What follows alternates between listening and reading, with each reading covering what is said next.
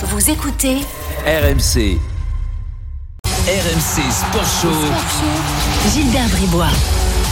Bonsoir à tous, soirée foot et rugby donc sur RMC du foot avec les matchs internationaux du jour en Ligue des Nations, 20h45 tout à l'heure. Alors on aura les grosses affiches hein, à l'antenne ce soir, Italie-Pologne, Belgique-Angleterre. On va parler de ces deux matchs dans quelques instants. Restez attentifs parce qu'on a là euh, des adversaires potentiels de la France en finale de Ligue des Nations, mais aussi pour le prochain Euro bien sûr, euh, qui arrive dans euh, quelques mois. Et puis du rugby avec le dernier match du top 14 du week-end à 21h05 tout à l'heure, Stade français, La Rochelle. Richard Dourte nous rejoindra tout à l'heure pour le rugby. Et Fred Piquion, lui, est déjà là. Salut Fred. Bonsoir à tous, bonsoir Gilbert. Alors Fred, euh, on va euh, parler de Belgique et Angleterre dans quelques secondes, mais on va également, euh, on l'avait pas prévu, mais euh, l'actualité du foot féminin est intense ce soir. Euh, Vous savez qu'en équipe de France, euh, c'est très tendu entre certaines joueuses et la sélectionneuse. Corinne Diacre, Amandine Henry sur Canal Plus il y a quelques minutes. Euh, bon, on va dire à... Couper du bois. Voilà, c'était très dur envers Corinne Diacre. C'est quand même la capitaine. hein. Donc quand la, quand la capitaine de l'équipe de France démolit la sélectionneuse, bon, c'est pas anodin. On en reparlera tout à l'heure. On l'entendra euh, également euh, Amandine Henry et on pourra en débattre ensemble. Euh, bien sûr, d'ici allez quoi, une vingtaine de minutes environ. Mais pour l'instant, on va se concentrer sur les gros matchs européens du jour. L'équipe de France a joué hier face au Portugal et a brillamment gagné et s'est donc qualifié pour la phase finale de Ligue des Nations qui fait qui fait rêver l'Europe entière. Voilà. Bien entendu. C'est marrant, t'as remarqué Surtout Daniel. Non mais il y a quelques semaines, monde dit on s'en fout de ce truc. Et maintenant que la France est qualifiée, on ouais, c'est quand même pas mal. Ah, c'est quand même pas mal. C'est quand même pas mal. Et puis en Euh, plus, euh, on connaît les dates déjà, tu vois. On, a, on s'est Voilà. déjà projeté sur octobre. on commence à regarder les adversaires potentiels. Voilà, ça, c'est beau, c'est magique. Euh, D'ailleurs, à propos d'adversaires potentiels, euh, dans, cette, euh, dans ce groupe A de la Ligue des Nations, les Pays-Bas ont joué tout à l'heure face à la Bosnie et les Hollandais ont battu les Bosniaques 3 buts à 1. Les Pays-Bas qui sont en tête de ce, de ce pool, le même, euh, le même groupe qui euh, euh, ce soir euh, verra se jouer le match Italie-Pologne. On aura Johan Crochet avec nous dans quelques minutes. Mais pour l'instant, on va se concentrer sur Belgique-Angleterre. Gros choc qui pourrait être, pourquoi pas, une finale du prochain Euro. On va le suivre ce match avec Valentin Germain qui est là. Valentin, bonsoir. Salut messieurs, bonsoir à toutes et à tous. Et Julien Laurence est en ligne également avec nous. Julien, bonsoir. Salut Gilbert, salut Fred, salut à tous. Va- Valentin, tu as les compos. Bah, Donne-nous ces compos et ensuite on débattra euh, du match euh, ensemble avec Julien. On t'écoute. Et on commence avec euh, la compo belge. Ce serait un 3-4-3 avec euh, Thibaut Courtois dans les buts, la défense à 3, Vertonghen, Denayer, Alderweireld, Torgen Hazard sur le côté gauche du milieu, Meunier à droite, Witzel et Tillmans au centre du terrain et puis devant une triplette Lukaku, Mertens, De Bruyne. Du côté anglais, on serait aussi sur un 3-4-3 avec Pickford dans les buts, euh, Mings, Dyer, Walker en défense, Trippier, Rice, Henderson et Chilwell au milieu de terrain et devant Kane serait accompagné par Mason Mount et Grealish. Alors j'en appelle bien sûr aux supporters du football belge. Appelez-nous au 32-16 pour nous dire ce que vous pensez de ce match et de l'équipe alignée ce soir. Julien, euh, l'Angleterre est pas favorite, on est d'accord? Oui, on est d'accord. Les Belges ont perdu euh, deux matchs sur les 28, les 28 derniers, même si l'Angleterre a gagné contre, contre les Belges à Wembley justement le, le mois dernier, dans, pour ce qui était quand même un, un petit miracle, là, vu à quel point ils avaient été dominés pendant euh, bien une heure de jeu. Mm. C'est vrai qu'ils avaient surpris tout le monde en, en l'emportant, mais je pense qu'en plus en Belgique, et vu la composition d'équipe alignée par Gareth Southgate, tu sens quand même qu'effectivement ils sont là-bas en outsider et qu'ils vont essayer de jouer le contre pour, euh, pour aller gagner, parce qu'ils ont besoin de gagner aussi pour se qualifier pour les demi-finales de, de, de cette Nations League. Alors, On va parler de l'Angleterre, mais on dit quoi des Belges en Angleterre? Euh, bon, en France, tu connais le rapport hein, entre les Français et les Belges, et puis la demi-finale, euh, les dernières Coupes du Monde, le fameux Somme et compagnie, euh, Eden Mais la Hazard, tout plupart- ça. La plupart des joueurs euh, belges, là, ils se connaissent finalement. Ils soit ils jouent ensemble, ou soit euh, ils ont joué contre. C'est ça, exactement. C'est vrai que la Belgique a un peu remplacé la France finalement pour les Anglais, pour la Première Ligue, vu l'influx de joueurs belges aujourd'hui en Première Ligue. Ça a longtemps été les Français, on se rappelle bien sûr euh, dans les années 90, 2000 bien sûr, mais depuis Mhm. 2000, de- de- dans les années 2010, c'est vrai que les, les, les Belges sont maintenant en masse. Si on regarde les, les 11 titulaires, ce soir Courtois a joué en Première Ligue, Aldever y joue, Denayer y a joué, Vertonghen y a joué, Hazard pas encore, Yuri Tillemans il joue, Lukaku, Witzel, non, Meunier non plus, mais après c'est vrai que De Bruyne et Lukaku Mm. aussi, donc c'est vrai qu'il y a, euh, on connaît très bien ces Belges. On apprécie énormément le, la formation belge, notamment les, les, talents des joueurs belges qui viennent surtout, euh, chaque surtout été en masse aussi. Et surtout le coach. Et puis, et puis bien sûr Roberto Martinez qui, Ah ouais. euh, qui a fait ses gammes en Angleterre de- d'en- d'entraîneur, qui a passé d'ailleurs toute sa carrière en Angleterre avant d'aller euh, euh, entraîner les Red Devils, donc les, les Diables Rouges, pardon, j'ai dit en anglais. Mais c'est vrai qu'il y a beaucoup de respect, je pense, pour ces Belges. Il y a aussi, il y a eu pendant longtemps euh, une forme d'exemple et d'inspiration, notamment sur la formation belge, un petit peu comme la formation française a aussi à un moment inspiré les Anglais. Ils se sont aussi beaucoup inspirés de la formation belge. Et donc c'est vrai que Ah bon c'est un, c'est un, un match Ouais. de contraste, mais c'est aussi un match de- de- d'inspiration, tu vois. Non, mais excuse-moi, mais la formation belge, qu'est-ce qu'elle a de spécial? Je sais pas. Ah, ils sont je- très, alors déjà ils sont très bons pour former les jeunes joueurs. Non, Déjà, mais la, Be- ils la sont très bons dans les la de Belgique, jeunes. après, après justement les années 2000, ils se sont mis en tête de, de former de, de- des joueurs et c'est pour ça en fait qu'ils ont pris le temps de former euh, la plupart des nouveaux joueurs et c'est vrai qu'aujourd'hui les bons très bons joueurs ils partent quand même très très tôt à l'image des, des joueurs français. Sauf qu'ils Ouais, ont ça. Et puis aussi, sauf qu'ils ont mis 10 ans de plus. Oui, et C'est puis un il y en petit a peu qui- derrière nous, et- puis il y en a qui sont pas formés en Belgique. Hein. Eden Hazard, il est pas formé en Belgique. Oui, hein. en plus. Ouais, mais bon, c'est le seul. Bah, Là sur seul, l'équipe, euh, enfin, que- c'est le seul. Hein. Mhm. C'est, tu vois, à part, à part euh, Kevin Miralas aussi, si tu veux, mais sinon c'est ouf. Et même même Carrasco, si tu veux, à un moment, c'est vrai qu'il est parti jeune à. Monaco, mais sinon la plupart sont quand même dans les centres de formation belges. Et puis aussi la façon dont ils recrutent, notamment à l'étranger, des jeunes joueurs. On l'a vu avec Genk, par exemple, qui, est- qui a été une usine à produire des talents incroyables de euh, Koulibaly à Milinkovic-Savic, en passant par bien sûr les Belges, mais aussi d'autres. Et c'est vrai que je pense que ça, ça a aussi beaucoup inspiré les Anglais à aller chercher des, jeunes joueurs dans des pays où tu peut-être regardes un petit peu moins le football de jeunes notamment pour peut-être les amener en Belgique et surtout les faire jouer pour ton équipe première aussi. Voilà, euh, la Belgique, bien sûr, on, la connaît. Alors, puis il y a De Bruyne, euh, qui est peut-être le meilleur, le meilleur joueur de première ligue, peut-être. Enfin, après, ça, Bah le le meilleur débattre. joueur. de- Élu, bah, élu euh, la saison dernière. Ouais. l'a- Voilà. élu la saison dernière donc. euh, Non, mais certains te diront que non, il y en a. Enfin bon, je ne vais pas Bon, rentrer dans bref. le débat. En- bon, considérons qu'il fait partie des meilleurs et qu'il est sur le podium, voilà, et qu'il sera face aux Anglais ce soir. Maintenant, parle-nous plus en détail de l'équipe d'Angleterre, de ses forces, de ses faiblesses du moment. Parce qu'une nouvelle fois, je le rappelle, on est là euh, mi-novembre. euh, Il y a l'euro en juin. hein. Mm. Euh, bon, alors, enfin, sauf contre-ordre euh, éventuel, hein, enfin, j'espère pas. Mais mais il y a l'euro en juin. Et l'Angleterre fera partie des grosses équipes de l'euro. Moi je peux te juste Juju euh, avant, de- avant que tu démarres, je pense que défensivement il y a un problème. C'est moins Enfin, fort défensivement qu'offensivement.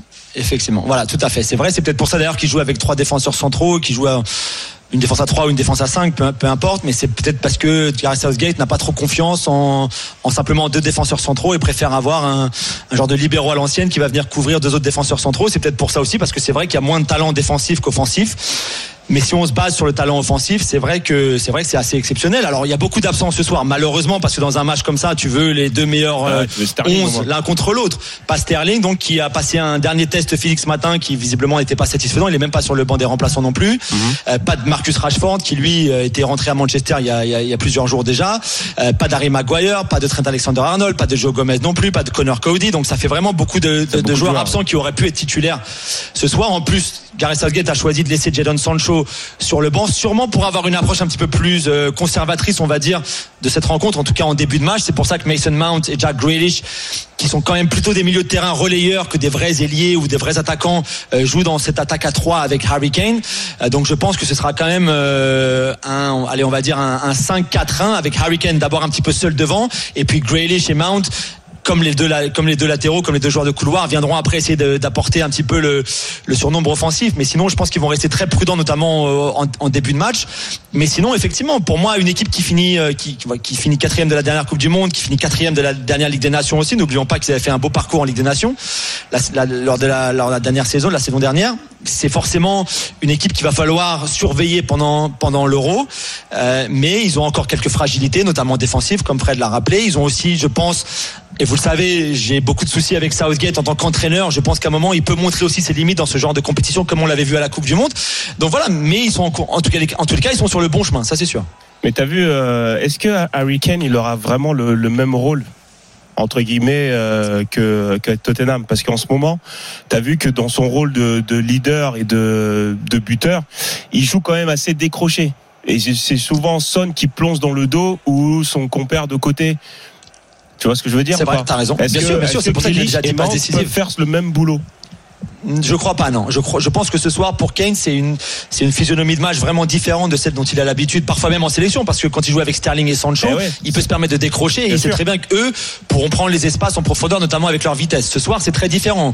Et Grealish et Mount aiment beaucoup le ballon dans les pieds, surtout Grealish, Mm. et avoir le jeu face à lui, et puis ensuite euh, provoquer, balle au pied, dribbler, etc. Mount, lui, est un peu meilleur dans les appels, notamment euh, dans la surface, euh, pour un centre, par exemple, venu de la droite ou de, ou de la gauche, mais, mais encore une fois, et je pense pas qu'il peut faire un appel en profondeur avec un sprint sur 15-20 mètres pour que Kane le trouve en profondeur du- d'une super passe comme il peut le faire Ouais. avec Son, avec Tottenham. Ouais. Donc c'est vrai que pour lui, d'ailleurs, c'est sa ça- 50e sélection Ouais. pour Kane. Ouais. Ça pourrait être une des clés du match. Il sera peut-être un, petit peu isolé en pointe. Il aura surtout beaucoup à jouer dos au but, à mon avis, C'est ça, et ouais. plus en remise qu'avec le jeu face à lui, comme, il, Ça a, comme il le intéressant. fait parfois avec Ça sera Tottenham. intéressant de le voir en tout cas.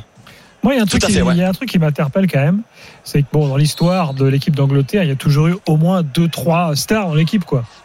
Là, en fait, il y a pas de star bah, là, tu bah, de- moi, je vois, moi, je vois Harry Kane. Ouais. Après, je vois pas de, Bah, je vois des pas stars. de méga stars, quoi. Bah, y a- des bons joueurs de première ligue, tu vois, des mecs, euh, voilà, mais je vois pas de stars.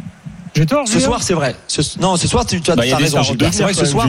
Ouais, en devenir, bon, Oui, enfin, oui, parce que je pense que Grealish c'est très très fort et on le voit cette saison en première ligue. Ah, ouais. Peut-être que les gens le connaissent un petit peu moins parce qu'il joue à Aston Villa et mais il fait un début de saison fantastique. Mason Mount c'est c'est l'avenir du football anglais. Il y a, il y a pas de problème, même si lui aussi est en développement. On le voit avec Chelsea. Il a il a parfois encore quelques manquements, mais c'est je pense qu'il a beaucoup de talent. Mais c'est vrai que par rapport, si tu regardes, Gilbert a raison. Si tu si tu si tu vas, euh, je sais pas moi quelque part où le football est pas le football anglais en tout cas est pas très connu.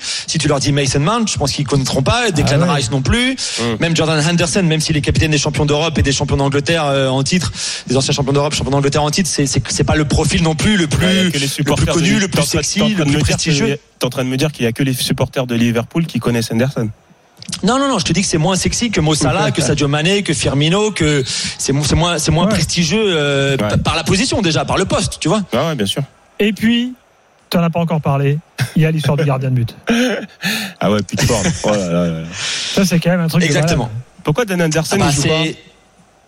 Parce qu'il joue pas avec son club. Donc, euh, comme l'a dit Southgate la semaine dernière, aujourd'hui, il y a personne qui peut concurrencer Pickford. concurrencer Pickford parce que Pop à Burnley ils sont dans les ils sont dans les derniers du championnat parce que Henderson qui est sûrement le meilleur peut-être intrinsèquement des gardiens anglais il joue plus avec enfin joue pas avec Manchester United depuis qu'il est rentré de, de son prêt à Sheffield United. Donc c'est compliqué de, de le mettre en équipe nationale.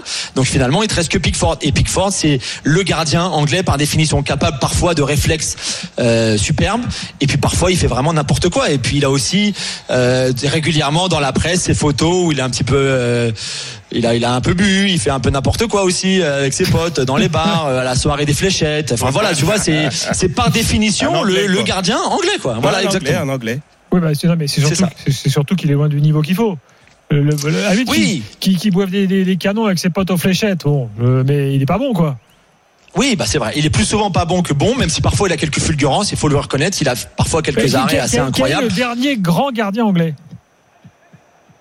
Ah, pour moi, il faut remonter à Shilton. Tout ce qui s'est passé après Shilton, c'est quand même très Seaman très compliqué. Peut-être Seaman, Seaman peut-être, mais l'Angleterre a eu moins de risques. Bon, quoi qu'en 96, ils sont, ils, ils ont Ouais. une très très belle équipe, mais voilà, peut-être on va dire Seaman. Alors pour être gentil, Bah, mais c'est vrai que c'est joué- Seaman et attends, après. J'ai joué avec Calamity James, moi, quand même. oh. Ah bah toi t'as joué avec des grands, toi t'as joué avec des grands. David James effectivement Ah c'est oui, c'est phénoménal. et Robert Green. Attends. oh. Mais attends, mais et alors, Robert Green. Calamity James, bon, tout le monde se foutait de sa gueule et tout, mais il était vraiment, c'était vraiment une catastrophe ou euh, Non, moi, je trouvais pas. Franchement, c'est. Non, non, c'était vraiment un bon. C'était un bon gardien. En tout cas, il travaillait pour être un bon gardien.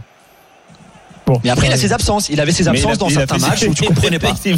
Les mêmes absences qu'il avait en match, il les avait à l'entraînement et dans la vie de tous les jours. hein. C'est ça exactement. Ah un phénomène. Ouais, ouais, franchement, ouais.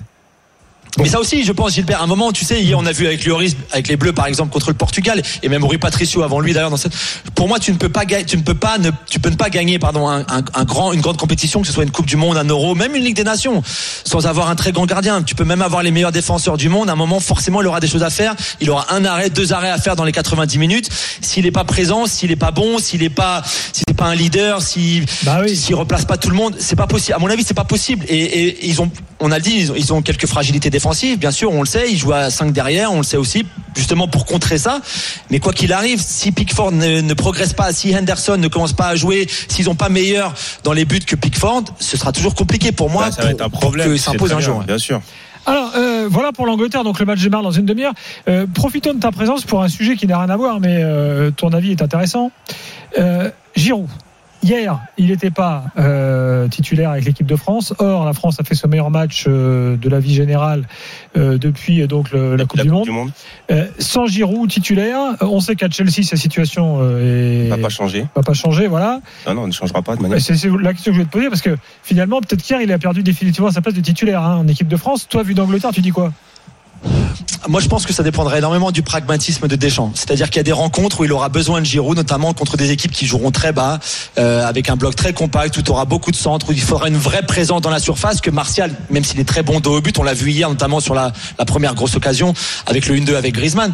Mais, mais sinon, je pense que parfois, il te faudra une grosse présence dans la surface, quelqu'un de costaud qui pourra euh, vraiment être un problème pour les défenseurs centraux, etc. Et je pense que pour dans ces matchs-là, c'est possible que Deschamps le choisisse comme titulaire au détriment d'autres joueurs plus plus rapides, plus vifs, comme Martial, comme euh, comme Ben Yedder, comme euh, comme d'autres joueurs comme ça. Euh, il jouera pas plus en club que maintenant. Il partira en janvier. Pour moi, c'est inéluctable. D'ailleurs, je lui ai déjà dit, il le sait, s'il nous écoute. Pour moi, il faudra qu'il parte en janvier. C'est la même, c'est la même problématique dit- que la saison dit, dernière. Je te préviens, tu pars en janvier. Mais oui, non, mais parce que c'est la, Gilbert, c'est la même problématique que la saison dernière. Et rappelez-vous, on en a fait, on en avait parlé tout le temps la saison dernière, Ouais. chez Dugas, dans l'after, avec, avec toi, Gilbert, tout le temps. Il y a un moment où ça suffira pas, ça suffira, même si Deschamps le prendra, quoi qu'il arrive, ça suffira pas, lui, pour qu'il puisse être en forme quand l'euro arrivera, ou qu'il puisse être en forme à chaque fois que Deschamps aura besoin de lui, le fera jouer. un club qui veuille de lui et qu'il fasse jouer. hein. Oui, mais je pense que ça, il y avait des clubs pour lui en janvier dernier, il y aura encore des clubs pour lui euh, au mois de janvier cette année. Mais effectivement, à moins que Abraham se blesse, que Werner se blesse, que que voilà, il y ait des choses comme ça à Chelsea. Sinon, il aura un temps de jeu famélique malheureusement, et ça suffit, ça suffira, ça suffira parce que je pense qu'il ira à l'Euro quoi qu'il arrive, mais ça suffira pas pour qu'il soit à un niveau physique et à un niveau de confiance et un niveau de rythme suffisant pour pour qu'il puisse encore prétendre à être titulaire justement en équipe de France et, à- et surtout à être bon quand il quand il jouera. Et, et à mon avis, il sera, il faudra qu'il parte en janvier. Merci Julien. Merci Julien. Et bon Merci, match. les gars. On Bonne émission tout à l'heure, dans, dans dans l'after. l'after, ouais, pour analyser tout ça. Belgique, Angleterre. Donc euh, à 20h45, dans quelques instants, on parle de l'Italie qui va jouer sans sélectionneur ce soir. On vous explique tout dans quelques instants. Euh, avant de parler du reste de l'actu foot, dominé ce soir par le foot féminin et la crise ouverte en équipe de France. Messieurs dames, euh, la capitaine ne veut plus la sélectionneuse, qui elle-même ne voulait plus de la capitaine. Vous saurez tout dans quelques minutes. RMC Sport Show. Gilbert Bribois. Avec Frédéric Piquion qui est là, il est 20h19. Foot et rugby ce soir en programme, je le rappelle, du foot avec les matchs internationaux de la Ligue des Nations. L'Italie joue ce soir, l'Angleterre, la Belgique. Et du rugby à 21h05 tout à l'heure, les derniers matchs du top 14 du week-end entre le Stade français et La Rochelle. On en parlera dans quelques minutes. Que présentation, bien sûr, aux alentours de 20h45. Pour l'instant, on va parler de l'Italie, euh, peut-être futur adversaire de la France, donc euh, en finale de la Ligue des Nations. L'Italie qui reçoit la Pologne dans moins d'une demi-heure. Johan Crochet, notre spécialiste du foot italien, est là. Johan, bonsoir. Salut Gilbert, bonsoir tout le monde. Alors déjà, l'Italie donc euh, n'aura pas de sélectionneur. Raconte-nous ça avant qu'on prenne les compos d'équipe. Alors, elle aura bien un sélectionneur, mais c'est pas le sélectionneur habituel puisque Roberto Mancini a été contrôlé positif au Covid euh, juste avant le rassemblement. Euh, donc, on attendait de voir si la, la dizaine de jours d'isolement lui permettrait d'être disponible aujourd'hui contre la Pologne. Et malheureusement pour euh, l'équipe nationale italienne et aussi pour euh, Roberto Mancini, le dernier test a été positif euh, ce week-end également. C'était vendredi soir avec résultat samedi. Et donc, celui qui le remplace, c'est son numéro 2, Alberico Evani, qui est un adjoint.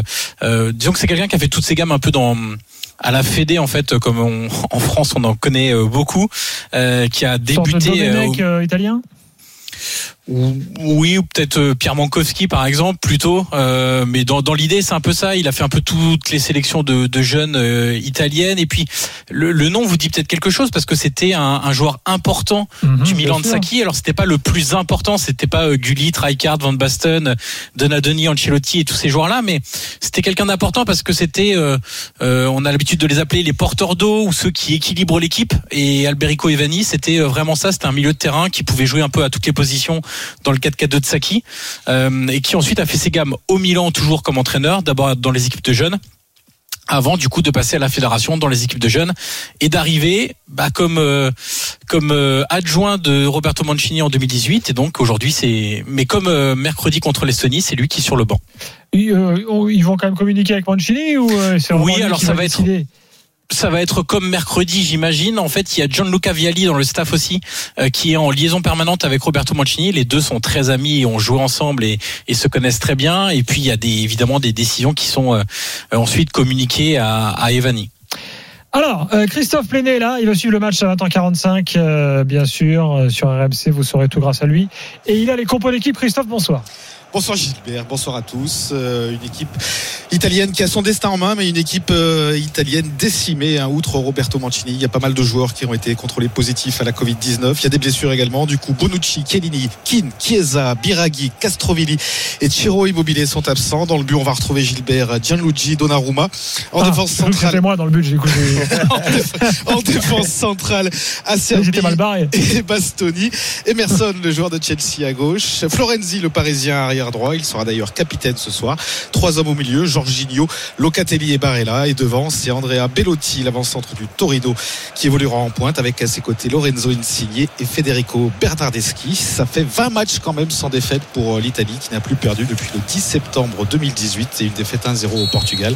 L'Italie qui a son destin en main, Gilbert. hein. Une victoire ce soir face à la Pologne et une victoire mercredi en Bosnie. Et l'Italie terminera première de ce groupe. Alors, un mot des Polonais quand même. euh, Lewandowski est là? Lewandowski est là, 116e sélection pour l'avant-centre du Bayern ce soir, qui sera capitaine.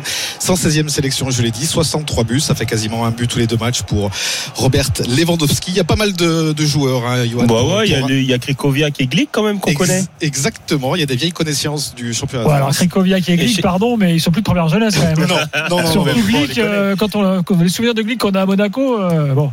Bon, il, est, il joue en Italie maintenant, de toute façon, Glick. exactement, à Benevento. Oui, et, à Benevento. euh, Johan pourra peut-être en parler, mais il y a pas mal de Polonais hein, qui évoluent en Serie A. Exactement. 5 des 11 Chesney titulaires aussi. ce soir jouent, euh, jouent en Italie.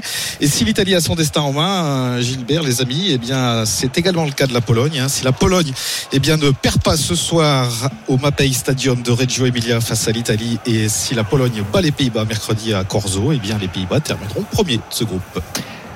Ah, tout à l'heure, Christophe. Euh, Bon, alors, Johan, euh, tu dis quoi du coup avec tous les absents et tout Tu considères quand même que l'Italie est la grande favorite de ce match?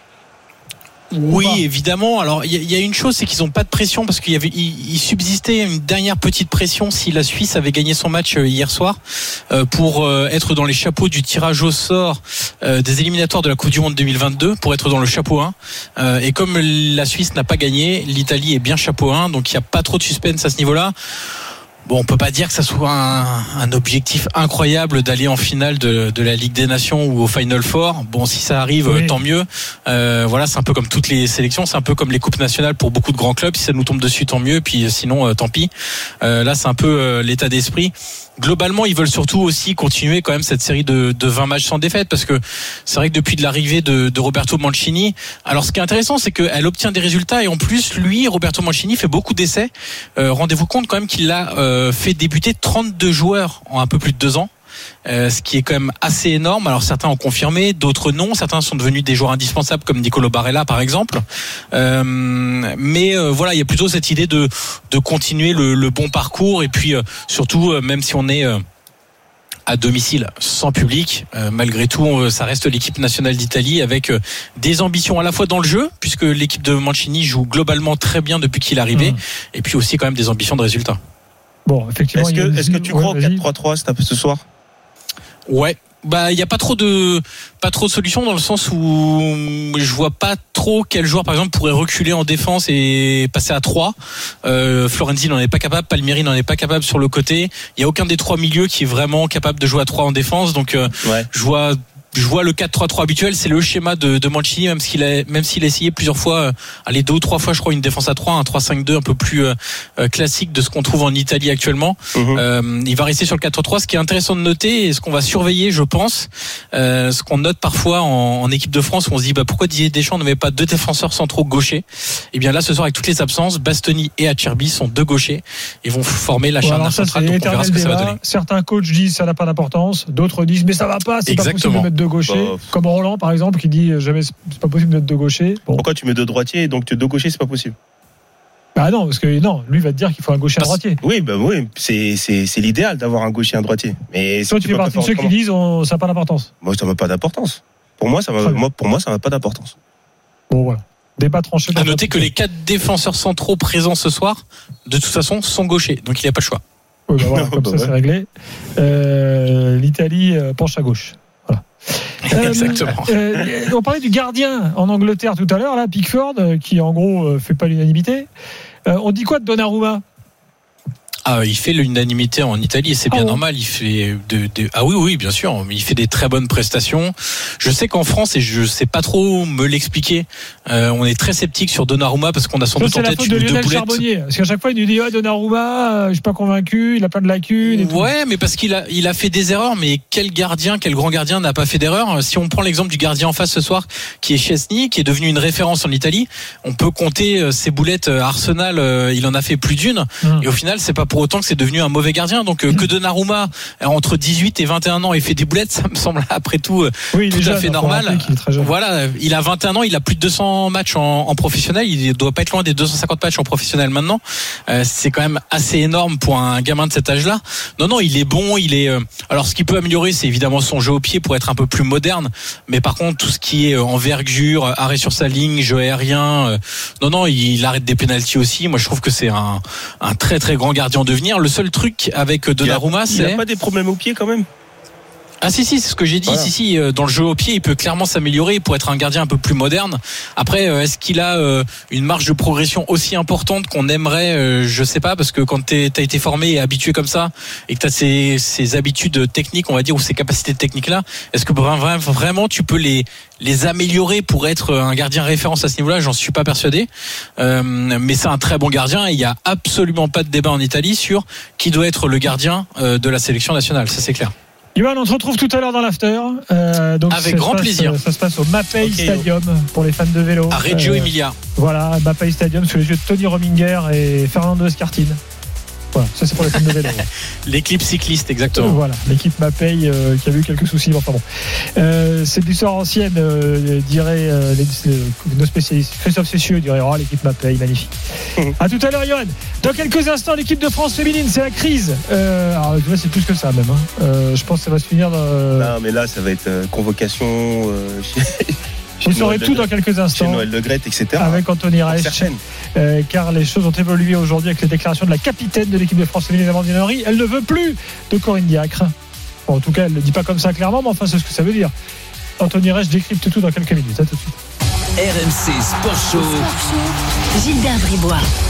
Il est 20h31 minutes sur RMC Foot et Rugby ce soir, vous le savez, avec les matchs internationaux de la Ligue des Nations, euh, notamment Italie-Pologne et Belgique-Angleterre que l'on suivra plus particulièrement, et puis du rugby avec le dernier match du top 14 du, du week-end entre le Stade français et La Rochelle qui démarrera dans une demi-heure maintenant. Fred Piquel est avec moi et Anthony Reich nous rejoint. Anthony, bonsoir. Bonsoir messieurs, salut à tous. Salut Anthony. Alors on avait prévu- de, de débattre du cas Giroud euh, avec Fred et tout, puis là tout à coup, pam, la bombe euh, explose. C'est la bombe. ouais. Tout à l'heure sur Canal Amandine Henry, capitaine de l'équipe de France féminine, euh, euh, balance sur Corinne Diacre. Alors déjà, refais-nous un petit historique. En gros, euh, il y a une, comme dirait un ancien président de la République, une fracture. Ah, c'est plus qu'une fracture là. voire même un gouffre entre la sélectionneuse des Bleus et des choses importantes de l'équipe. Oui, c'est clair. Et ça fait, date pas de maintenant. hein. Ça date pas, ça date pas maintenant. hein. On le rappelle, Corinne Diacre a été euh, nommée à la thèse- à la- au poste de sélectionneur de l'équipe de France féminine euh, à l'été 2017 après l'Euro euh, où euh, les Bleus avaient été éliminés en, en quart de finale. Et dès les premiers mois, en fait, il y a eu déjà des problèmes. C'est-à-dire le premier, on va dire le premier gros épisode, c'est le retrait du brassard de Wendy Renard, du brassard Mm. de capitaine, la, la- la capitaine historique, qui s'est très très mal passé. Extraordinaire ça. Ça, ça a été Ouais, le, c'est le une premier épisode. à l'époque, comment, comment elle avait justifié C'était pas une nucléaire, mais ça, c'était déjà une première bombe. Une des premières bombes, c'était en conférence de presse. J'étais là, c'était au cœur de l'hiver. Et là, euh, Corinne Diacre dit à Wendy Renard, elle nous le dit à la presse, il faut que Wendy Renard redevienne une joueuse lambda, qu'elle ne, qu'elle efface ce rôle de capitaine, ce rôle de leadership. Et elle fait, Ah elle, la, elle la convoque au dernier moment un soir à Clairefontaine, vers 19h. L'entretien dure à peine 3 minutes pour lui dire, tu ne seras plus capitaine. Et hop, elle, elle l'a fait sortir de la Ouais, je pièce. me rappelle de cet épisode parce que Wendy, c'est une amie que je connais très bien et elle l'avait vraiment très très mal pris. Elle a même attends, failli pré- arrêter sa carrière internationale à Précisons époque-là. qui, qui, qui, enfin, ce que représentait à ce moment-là Wendy Renard, c'est-à-dire c'est défenseur central de l'équipe de France, Une des meilleures du monde. des meilleurs à son du poste. monde, euh, voilà, une Un joueuse très importante de l'équipe, bien sûr. voilà. Donc le fait qu'elle soit capitaine se justifiait totalement. Enfin, Bien sûr, et de- elle était voilà. capitaine depuis plusieurs saisons déjà. Mm. Et C'était en plus, pas. c'est- c'est- en plus, c'est même pas celle qui, euh, qui, qui se la raconte, quoi, qui veut Ah, dire elle a la grosse tête, euh, qui est là. Non, Alors, elle, après, elle est là, elle a attention. du boulot quand même. un sélectionneur peut dire, moi, je choisir de capitaine. Bien sûr. Mais après, en fait, ce qui est choquant, ce qui est choquant, c'était la, la forme, manière. La La manière. Et, et elle n'a pas, elle a pas non plus donné de raison euh, tangible. Non, non, non, non. Il y avait, il y avait pas de raison tangible. Après, il y a eu une succession d'épisodes jusqu'à aujourd'hui, des problèmes relationnels, une Coupe du Monde qui s'est passée dans un chaos total. Il y avait des joueuses qui pleuraient dans leur chambre parce qu'il y avait un malaise en équipe de France et beaucoup de fois après les rassemblements. Pourquoi Parce qu'elle est, elle est, elle est trop directive. Elle est trop directive. Elle est, on parle de dictature en équipe de France, Ah ouais, quand même. clairement. Euh, ses consignes, elle est, euh, est une femme qui est capable de d'assassiner verbalement, si on peut le dire euh, comme ça, à l'entraînement une joueuse devant tout le monde pour parfois des choses qui sont euh, des, de, de l'ordre du détail. Et, À ça, Clermont, c'était pareil. Et, et à à Clermont, c'est ce qui s'est passé. ça, eu, ça, ça euh, se faisait quand Fred Piquet était en formation, il y a- il y, a- il y a 30 ans. Maintenant, ça se fait plus, ça. Non, ça se fait plus, mais j'ai eu Ah aussi, j'ai eu deux, trois, enfin, un joueur de Clermont qui m'a très, qui m'a dit aussi que si tu peux être le meilleur joueur de, de l'équipe, si tu ne, tu rentres pas dans son cadre, ben, c'est cuit. Et C'est c'est exactement le problème de méthodologie aujourd'hui en équipe de France de Corinne Diacre, c'est-à-dire qu'elle a une ligne directive. Ouais. Si tu n'es pas dans cette ligne-là, au niveau comportement, attention, au niveau comportement, tu sors du groupe et tu sors du cadre pour elle. Et, Et donc elle va plus. tout Ah ouais. faire. Genre, c'est l'armée, quoi, en fait. Oui, et elle, elle ne supporte pas Non, mais c'est ça, c'est quelqu'un qui pourrait avoir autant de résonance dans un vestiaire, par exemple. qu'elle. Et notre, et Elle doit être la patronne sur tous les sujets. Et une autre opinion aussi. Et une autre pareil. opinion, exactement. Il y a des choses incroyables. Elle a, elle a supprimé les journaux dans les espaces de vie parce qu'elle ne veut pas que les joueuses s'informent sur ce qui se passe sur l'équipe de Ah France. oui, c'est c'est sûr que personne n'a personne n'a On- n'a- n'a- n'a de Mais smartphone. bien sûr. Ah, mais Non, mais c'est- franchement, non, mais- alors ça, c'est le truc le plus débile euh, que j'ai entendu. Ah mais c'est il y, a- des tonnes d'his- d'histoires et d'anecdotes hein, en, l'espace quoi. De en l'espace de trois ans et quelques mois. Et donc il y a eu tous ces conflits. Wendy Renard a été l'emblématique, on va dire. Mm. Et ensuite il y a eu le conflit Eugénie Le Sommer. Souvenez-vous l'élimination en quart de finale face aux États-Unis lors de la Coupe du Monde 2019. Quelques semaines plus tard, euh, bah, Corinne Diacre accorde une interview à TF1 qui était le diffuseur officiel euh, ouais, mondial. rappelle, ouais. Et là, elle assassine la meilleure buteuse en activité de l'équipe de France, une des meilleures euh, attaquantes d'Europe. je t'ai pas demandé de, de J'ai jouer jamais demandé à Eugénie de jouer à gauche, de, la- de se cantonner sur ce, cette aile-là, puisqu'elle était sur cette aile-là pendant Ouais. tout le mondial et ça n'a pas fonctionné. Clair. Et, et derrière ça, il y a aussi eu des, des critiques envers Amel Majri, puisqu'Amel Majri, la, la, la joueuse lyonnaise, une des lyonnaises qui joue qui est plus à l'aise, on va dire côté, euh, on va dire sur le milieu gauche, elle l'a fait jouer arrière gauche. C'est pas un poste où elle s'épanouit. Il y a eu beaucoup de problèmes de poste, de de, de, de relations. Gaëtan Tiné aussi. Gaëtan Tiné qui a beaucoup joué pendant ce mondial, qui était, on va le dire, hein, qui, qui n'était pas Qui du était tout en au fin- niveau, Qui était en fin, ouais, qui, qui était en fin de compte, euh, en fin de, en fin- en fin de- En fin en fin de de- carrière en fin de carrière, internationale, et qui était cramé sur ce, ce mondial-là. Donc il y a eu beaucoup de choix qui ont posé problème. Et ensuite, le, on va dire le, le pic de la tension, c'est le premier, le- Le pic, je suis devant toi. le- c'est le premier rassemblement post-mondial. À l'été 2019, euh, et c'est à Clermont d'ailleurs, alors coïncidence ou pas, euh, un, un rassemblement où il y a un débriefing très musclé, des discussions informelles dans les couloirs agressives. Corinne Diacre croit qu'il y a un push qui est en train de se préparer à ce moment-là Contre Alors, elle? contre elle, ce qui n'était pas forcément vraiment le cas. Ouais. Et là, des discussions vraiment très violentes. Beaucoup de joueuses qui partent dans leur chambre pleurer. C'est le cas notamment d'une Sarah Boidi qui s'est mise à pleurer, qui était la gardienne La historique. gardienne, ouais. Quelques mois plus tard, qu'est-ce qui se passe? Sarah Boidi, la gardienne de l'OL, qui est la meilleure gardienne euh, depuis des En années en de- en activité, décide de ne plus revenir en équipe de France tant que Corinne Diacre sera en poste. Donc là, nouvel épisode. Et puis, le Oh. rassemblement précédent le mois dernier, Et ça s'ensuit. alors que, on va dire que ça pouvait se normaliser un petit peu, puisque Hmm. ça- le, le rassemblement de septembre s'était plutôt bien passé. Et ben en octobre, elle décide de ne pas sélectionner Amandine Henry, sa capitaine depuis trois ans, puisqu'elle a pris le relais de, de, de Wendy Renard. Et là, le, le coup de fil dure 15 secondes, c'est ce qu'a déclaré Amandine Henry euh, dans cette interview. Bon, on- je vous propose de l'écouter. Je m'en rappellerai toute ma vie. Franchement, ce coup de fil-là, sur le coup, j'étais choquée en fait. euh, et elle me dit, bah voilà, Amandine, euh, tu sais que la liste euh, sort demain et tu n'y seras pas par rapport à tes performances actuelles. Deux secondes, parce que je reste sans voix, je suis choquée, je m'attends pas à ça. Je lui dis, bah ok, bon match, au revoir. Ah, c'est C'est violent. C'est violent. Donc, alors, attends, violent. là, je reprends parce que ça, c'est quand même- il se passe un truc, des trucs de dingue là. Donc, Amandine Henry, une nouvelle fois, c'est pas n'importe qui, c'est la capitaine de l'équipe de France. Mais Amandine Henry, elle est toujours Donc, lyonnaise, c'est ça? Quand Bien sûr, bien sûr. Ouais, quand t'as- quand t'es capitaine de l'équipe de France, bon, d'accord, tu n'es peut-être pas forcément toujours au top dans ton club. Tu peux peut-être faire des matchs un peu moins bien. Je sais pas si c'était vraiment le cas ou Alors, pas. en fait, là, début de saison, elle se blesse au moment du Final Eight euh, de la Ligue des Champions. Elle se blesse et elle était revenue de blessure. Elle avait fait trois matchs Hmm. À- au moment où Corinne Diacre l'appelle. Et elle avait joué, notamment euh, les deux derniers matchs de façon plus complète. Et le dernier match, moi, je l'ai vu, ce match-là, euh, c'était face à Dijon. C'était un match très solide. Il n'y avait pas de problème particulier. Donc en de fait. dire, c'est du fait de tes performances, c'est bon. Et ce qui s'est Après, chacun murmuré, analyse les performances comme il a envie. Mais enfin, Ouais, en fait, tu ouais. dis qu'elle était bien. Oui, et quand Hmm. Corinne Diacre appelle Amandine Henry, c'est un mercredi. Le mardi, Noël Legrette est à Lyon pour remettre des médailles d'honneur euh, suite à la Euh, septième victoire en ouais. Ligue des Champions euh, des Lyonnaises. À ce moment-là, certaines Lyonnaises interpellent le président de la Fédération française de foot en lui disant ça suffit, c'est plus possible, où on va, qu'est-ce qu'on fait, on veut gagner un titre et c'est pas comme ça qu'on va y arriver, en tout cas pas avec. Elle, elle pas avec demande, elle pas directement la tête de Corinne Diacre à Le Gret, les joueuses. Non, mais elles disent on va dans le mur. C'est sous-entendu, quoi. C'est sous-entendu. Donc c'est entendu et, Et donc certains et donc Noël Legrette qui est euh, en bis-bis avec Corinne Diacre. Allô Corinne, Euh, voilà il y a celle, il y a elle elle elle qui t'a dit que Non, mais Le Gret, il a très bien pu dire Attends, c'est quand même bizarre, j'appelle Corinne Diacre, qu'est-ce qui se passe? J'ai quand même euh, la moitié de l'équipe de Lyon qui est bien voir en me disant qu'il y a un problème.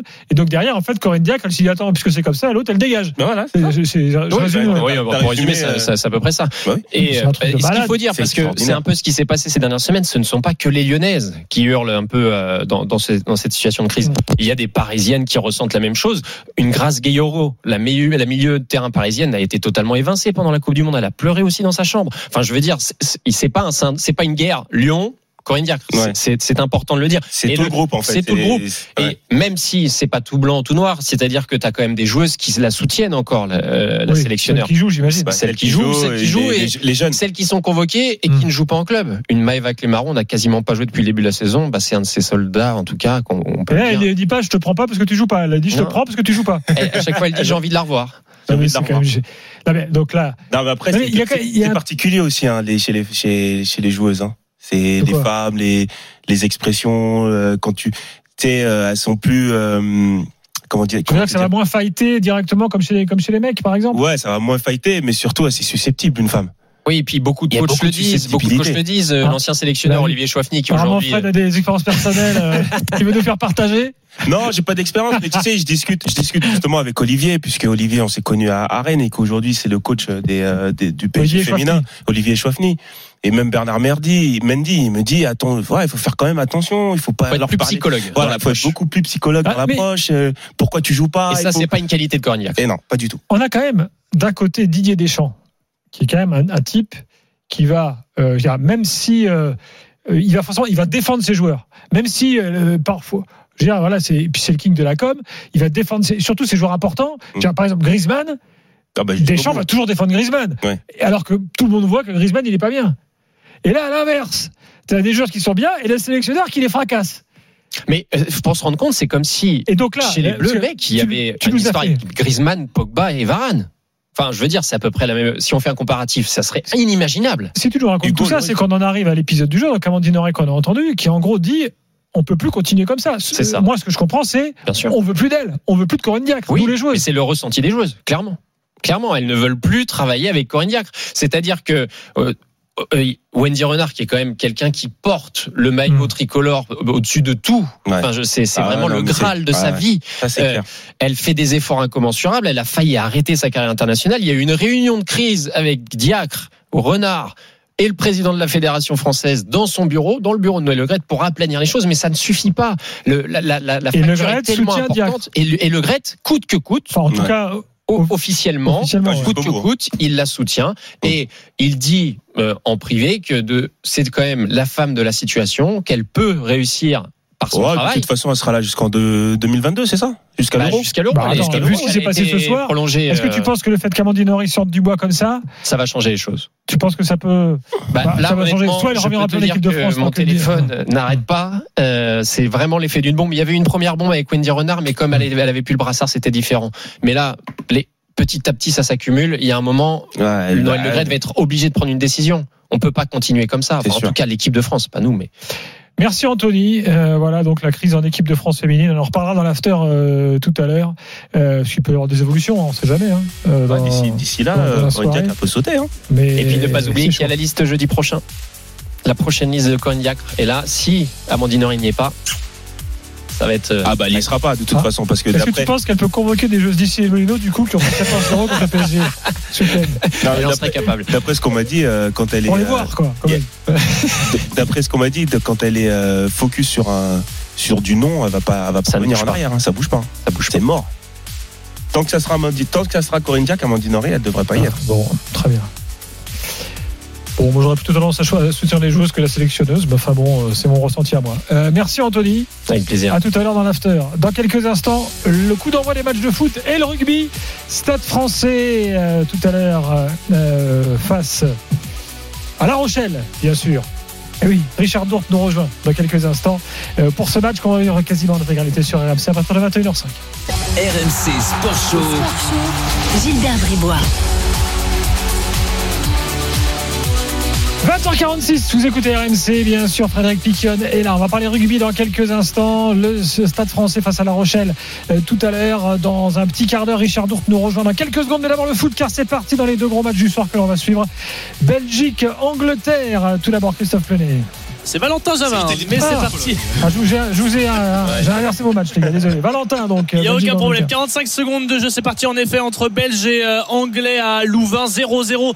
Bien évidemment, les Belges qui peuvent se qualifier dès ce soir pour le Final Four de la Ligue des Nations si jamais ils l'emportent et que dans le même temps, le Danemark, deuxième ex aequo, euh, du groupe, ne bat pas euh, l'Islande. Pour l'instant, donc pas de but côté belge. On peut compter sur Lukaku qui était incertain mais qui est bien sur le terrain. Hazard, lui, euh, Eden Hazard est positif au Covid-19. Et puis côté anglais, pas de Raheem Sterling qui est touché et qui ne joue pas, qui vient euh, s'ajouter aux absences de Maguire et Rhys James suspendus ou encore de Gomez, Alexander Arnold et Rashford qui sont blessés. Une 18 de jeu 0-0. C'est parti entre l'Italie et la Pologne, Christophe. Deux minutes de jeu, euh, Gilbert, et euh, 0 à 0 bien sûr entre l'Italie et- la Pologne. Euh, L'Italie dans ses couleurs traditionnelles euh, bleues et blanches. La squadra azzurra face à la Pologne. L'Italie, on l'a dit, qui a son destin entre ses, euh, entre ses mains. Une victoire ce soir face à la Pologne et une victoire en Bosnie mercredi. Et l'Italie terminera première de, de ce groupe. Mais attention, la Pologne a également son destin en- entre les mains. Euh, La Pologne qui était leader hein, de ce groupe 1 avant la victoire tout à l'heure, tu l'as dit, euh, des euh, Pays-Bas face à la Bosnie. La Pologne, euh, si elle ne perd pas ce soir et qu'elle bat les Pays-Bas mercredi, eh bien la Pologne terminera première de, de ce groupe. Euh, allez, deux trois premières minutes d'observation, dirons-nous Gilbert ici au Mapei Stadium de la Reggio Emilia en Émilie-Romagne. Très bien, à 20h47, euh, c'est bien toi qui fais euh, Italie-Pologne, mais c'est aussi toi qui viens nous donner les codes de Belgique-Angleterre. Winamax, les meilleurs cotes. C'est le moment de parier sur RMC avec Winamax. C'est ça d'être pluridisciplinaire. Deux tranches la Chapeau victoire de, de la Belgique, 3,35 le match nul, 3,30 la victoire de l'Angleterre pour ce match de la Ligue des Nations qui se déroule à Louvain. Moi, je vais vous proposer la victoire de la Belgique avec les deux équipes qui marquent. C'est coté à 4,20. On peut éventuellement se couvrir avec le 1N, les Belges qui ne perdent pas et les deux équipes qui marquent. C'est coté à, à 2,15 ou pourquoi pas la Belgique avec Lukaku Voilà, à c'est ça. 3,50. J'allais rajouter le buteur Lukaku. Et ben voilà, Fred. 3,50. Très bien, et les paris sont à retrouver sur euh, rmcsport.fr. Winamax, les meilleurs cotes. C'est le moment de parier sur RMC avec Winamax. Jouer comporte les risques. Appelez le 09 74 75 13 13. Appel non surtaxé. Voilà pour le foot, vous nous appelez dès qu'il y a un but de marqué, bien sûr. On suivra également les, autres rencontres euh, du soir, euh, bon, un peu moins importantes. Hein. Euh, bon, enfin, tout de même, il y a quelques nations sympathiques qui, qui jouent et qui sont très suivies en France. Donc, je vous tiens à informer dès qu'un but est, marqué. Il y a par exemple le match Hongrie-Serbie qui a démarré il y a 3 minutes euh, 0-0. République tchèque-Israël, 4 minutes de jeu et 0-0. Euh, entre autres, ce soir, Danemark-Islande également 0-0 après euh, 3 minutes. Richard Dort est avec nous, Fred. Richard, bonsoir. Mais salut les amis. Salut Richard. Le rugby est là, Fred. messieurs, dames, avec également Arnaud Souk euh, qui euh, est sur place pour Stade français. La Rochelle, Arnaud, bonsoir. Salut Gilbert, salut Fred et salut Richard. Et- Eh oui, c'est ça, Salut. le rugby le dimanche soir dans les- lors des semaines internationales de foot euh, devient, euh, devient euh, le sport vedette, quoi. bah, sport numéro 1. sport numéro un. euh, voilà. on est, on est là avec vous. Ça fait longtemps. Hein. De- dans, dans certains, que quoi dans que certains endroits, sport Richard. numéro 1 ou Que le, sport, euh, que le rugby, c'est le sport numéro 1. Bah, Bien sûr. Eh, Est-ce que, est-ce qu'il peut devenir, euh, enfin, en tout cas, ce week-end, il a été sport numéro un en Argentine, le rugby? Ah oui, ça c'est certain. Parce que l'Argentine, avait- c'est l'événement rugby du week-end, ça, au-delà Ah, du la- 14. ah oui, l'Argentine a battu la Nouvelle-Zélande. Eh oui. Ouais. Ah, tu vois, je suis. Exactement. Ouais, C'est la première fois de, depuis très très longtemps que la Nouvelle-Zélande a deux défaites consécutives. Ça, ça Depuis n'arrive 10 jamais, ans c'est- précisément, Richard. 10 ans, voilà, depuis 10 ans. Donc euh, c'est euh, c'est deuil national en Nouvelle-Zélande et, euh, et ça, ça souffle dans les chaumières. Ah bah là, c'est-à-dire que quand la presse française critique des, des équipes comme le PSG ou l'Olympique de Marseille ou l'équipe de France quand ils perdent un match, là, c'est on, on y va carrément pathétique, atroce, spectacle Ah ouais. d'horreur. Vous voyez le Honteux, honteux. Voilà, c'est- c'était c'était Ouais. le festival ce Bah, matin en Nouvelle-Zélande. bah, peut-être que la presse néo-zélandaise a raison. Je... Ah, ils sont ils sont mal habitués, hein, Gilbert. Ça c'est sûr. Bah que, oui. euh, voilà, il faut, faut savoir quand même en plus, hein, puisqu'on parle de, de la Nouvelle-Zélande, euh, c'est ils vont se retrouver troisième nation mondiale au, au classement euh, IRB. C'est la première fois que ça leur arrive depuis 2003. C'est quand même juste Ouais. incroyable qu'ils Mmh. sortent j'aime. euh, des, des deux premières places Oui, pour la première fois depuis 2003. Moi, j'aimerais pas être le futur adversaire. hein. Ah oui, tu, il pourrait se faire, il pourrait se faire démolir. Ouais, euh, il va y avoir. euh, ouais, ils vont se remettre en question et ils ont quand même des qualités exceptionnelles. Donc, à partir du moment où, où tout euh, va rentrer dans l'ordre, où ils vont mettre euh, l'intensité nécessaire, ça va être difficile de les battre. Euh, À juste- moins qu'il y ait un réel problème comme en équipe de France féminine. oui, t'as entendu, c'est chaud. Je précise que les deux premiers du classement IRB dont parle Arnaud, il n'y a pas la France dedans. hein. Je sais pas depuis combien de temps la France n'a pas fait partie. Hein. Voilà, puis en gros, donc c'est c'est le- l'Angleterre et euh, l'Afrique du Sud, c'est ça? L'Afrique du Sud. Non, l'Australie, non L'Afrique du Sud Non, Afrique du Sud. L'Afrique du Sud 1 et euh, Angleterre 2 et Nouvelle-Zélande 3, c'est ça hein, Le classement IRB. Et euh, France 4. Ah bah c'est pas mal. Bah oui, c'est bien. Euh, dis- juste un truc d'ailleurs, euh, parce que moi j'ai j'ai lu un, un papier très long là sur les, les Argentins. Euh, ils sont restés donc, parce que c'est la règle, les matchs se jouent en Australie, ils sont restés donc euh, confinés pendant 15 jours dans un hôtel. Mais parmi ces Argentins là, il y a des joueurs qui jouent en France. Ah bah il y y a notamment un joueur qui aurait fait le bonheur du, euh, du stade français euh, euh, ce soir, hein, qui s'appelle euh, Nicolas Sanchez Gilbert, qui a tout simplement marqué euh, les 25 euh, les 25 points de, de l'équipe d'Argentine face face aux All Blacks. Il a marqué je crois un essai, une transformation donc et, et six pénalités. Donc c'est quand même un, un récital. C'est pas la première fois que, que ça lui arrive et il fait du bien aussi au, au stade français quand il est quand il est présent depuis le, le début de la saison. Et c'est vrai que voilà c'est un ouvreur qui est, qui est en contrat je crois jusqu'en 2024 avec le, le stade français et, et qui, qui fera beaucoup de bien quand il reviendra aussi euh, du côté de, de Paris. Mais tu as raison, il y avait Materail avec Kremer également qui euh, font euh, partie euh, du, euh, de ce club du Stade français. Il y a Il y avait plusieurs joueurs qui... aussi. Voilà, Ronimov effectivement. Il y a, il y a, il y a Mais ils huit disent quoi, joueurs ils dans la quoi, sélection. les, les présidents de clubs en France là Parce que je veux dire, le 15 jours, enfin, ça fait quand même des déplacements incroyables. Ils sont toujours payés par les clubs pendant ce temps-là. Richard Oui, mais ils disent rien.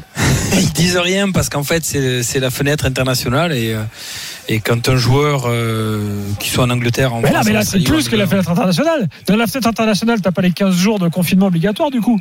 Et là, ils sont sur le rugby championship, donc euh, il y avait euh, l'obligation pour toutes les nations, tout se joue en Australie, donc il y avait une quinzaine de jours de, oui, de, de- de- une quinzaine de, de- quarantaine, on dira, voilà, donc c'était obligatoire pour faire une bulle sanitaire et ils se sont pliés à ça et, et les présidents de club, mais c'était les 15 jours avant le premier match. Le premier match pour les Argentins, euh, c'était ce week-end. Je crois qu'il y a eu une journée euh, la semaine dernière.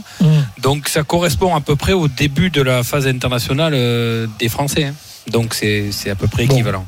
Il y en a qui font la, la tête aussi en, du côté des, des joueurs français parce que tu as, tu as une journée de rattrapage le week-end prochain et euh, certains joueurs qui devaient euh, jouer de l'équipe de France face aux Fidji ce week-end, mais tu le sais, le match a été annulé, vont Ouais. finalement pouvoir jouer le week-end prochain contre l'Écosse et dans ce cas-là, ils seront pas présents potentiellement avec, euh, avec leur club le, le week-end prochain. Donc ça, ça, tire la, ça tire la tronche un petit peu partout hein, du côté des clubs de top 14, pas qu'avec les joueurs argentins. Bah, moi, je sais pas, je, je les entends pas trop les présidents. Je trouve que je les trouve bien, comment dirais-je, euh, comment mais- Toi tu mets de l'huile sur le feu. Non, mais je, Bruno. je- je- je- je suis- non, mais je suis étonné. Enfin, je sais pas, le président, euh, il faut se réveiller, c'est ça Bah, écoute, il n'y en a pas eu euh, assez pendant 15 jours de, de, de, de conflit entre la Ligue et la Non, mais Richard, Fédération. dans d'autres sports dont on parle plus souvent avec Fred, tu vois, un truc comme ça, mon pauvre, mais ça part en vrille au bout de 5 minutes. Donc, euh, et puis là, tu te prends Jean-Michel Aulas dans la tronche, euh, héros, et puis toute la bande. C'est pas. Non, mais bon, bon, euh, tant mieux si ça se passe bien, hein, mais. Non, mais Je suis je, suis d'accord. Après, euh, bon, le, foot c'est un sport universel. Le rugby euh, euh, est, euh, je pense, le deuxième sport en France. Le, poids des présidents, il est très important, mais la fédération, ben, elle, est- pas surpuissante, mais elle est au-dessus de, de ça parce que c'est euh, la loi de World Rugby, qui est l'instance internationale qui décide de prendre les joueurs. Donc euh, voilà, c'est toujours le même débat, c'est toujours le, le, le débat du calendrier qui est surchargé, mais on ne peut pas faire autrement. Il faut caser euh, la Coupe d'Europe, les matchs de championnat, les matchs en retard, les matchs internationaux, les matchs amicaux, les matchs. Et encore, on n'a pas la Coupe de France, nous. Hein. Ouais. Le Donc challenge voilà, du manoir. Ça existe pas. Ouais, ça n'existe plus, ça existait un temps. ouais. Moi, je l'ai joué. Moi, je l'ai joué, mais je suis très vieux. Il Non, mais euh, connais ce voilà, ça a toujours été euh, le débat euh, et ça sera Et l'ouverture du score pour la Belgique, messieurs. L'ouverture du score belge vu, après vu. 9 minutes de jeu signé Yuri Tilmans qui récupère un ballon à l'entrée de la surface de réparation. La frappe sèche du pied droit et ça fait poteau rentrant après une grosse erreur de relance de- dans l'axe hein, de, la, de la défense anglaise qu'on disait un petit peu expérimentale ou en tout cas en difficulté. Et bien là, Yuri Tilmans qui permet aux Belges de mener 1-0 face à l'Angleterre. 10 minutes de jeu. Très bien, on te retrouve très vite. Alors, Stade français, La Rochelle, euh, Arnaud, à quel Alors, on doit s'attendre à un match qui, euh, qui risque, à mon avis, peut-être Richard me démentira, mais à mon avis, d'être un petit peu serré. Alors, certes, euh, La Rochelle euh, s'avance ici en leader du top 14. 5 victoires d'affilée pour, pour les Rochelais, mais il y a aussi le fait que les, les Parisiens ont besoin de, de points. La Rochelle a un tout petit peu fait tourner par endroits son, son effectif. Je pense notamment à Skelton et, à Tawira Kerbarlo qui ont été laissés au, repos et qui auraient bien pu servir aux hommes de, de Gibbs et de, et de Okara. Mais voilà, à mon avis, ça sera plutôt un, un match serré entre, ces deux équipes. Est-ce que le jeu sera fermé? Euh, Je le crains aussi un petit peu ce soir dans une ambiance euh, un petit peu fraîche euh, ici au stade Jean Bouin où il y a beaucoup beaucoup de vent. C'est le temple du vent ici, mais ça l'est encore plus ce soir parce que le vent souffle sur Paris, donc ça tourbillonne un maximum. Je pense Richard, tu seras d'accord avec moi si je si je te dis match voilà à couteau tiré. Ouais, c'est un petit peu obligé parce que le Stade français a besoin de points. Euh, on a deux configurations diffé- différentes d'équipes. Le Stade français est sous pression parce que ben ils ont une défaite déjà à domicile. Euh, La Rochelle, eux, sont leaders du championnat, ils sont tranquilles, donc ils vont euh, bien sûr avoir envie de gagner, ils vont jouer libérés et ça peut créer justement des tensions entre les deux équipes que une complètement libérée, l'autre euh, fermée, qui va pas oser jouer mais qui va très bien défendre, donc ça risque d'être serré. Le coup d'envoi dans maintenant moins de 10 minutes euh, sur RMC. La dernière fois qu'on a eu un match comme ça le dimanche soir et qu'il n'y avait pas de, de Ligue 1, euh, c'était à Clermont-Toulouse qui avait été euh, incroyable. hein. donc euh, espérons que ce soit au niveau euh, ce soir. Euh, voilà. On va voir si Arnaud On Souk va est au niveau essayer, au on va niveau de Laurent. Depré. Ah bah écoute, on verra hein, si j'arrive à marquer 14 essais euh, dans un même, dans un seul et même match. Allez, à tout de suite les gars. Petite pub et on revient avec le foot et le rugby donc au programme. RMC Sport Show.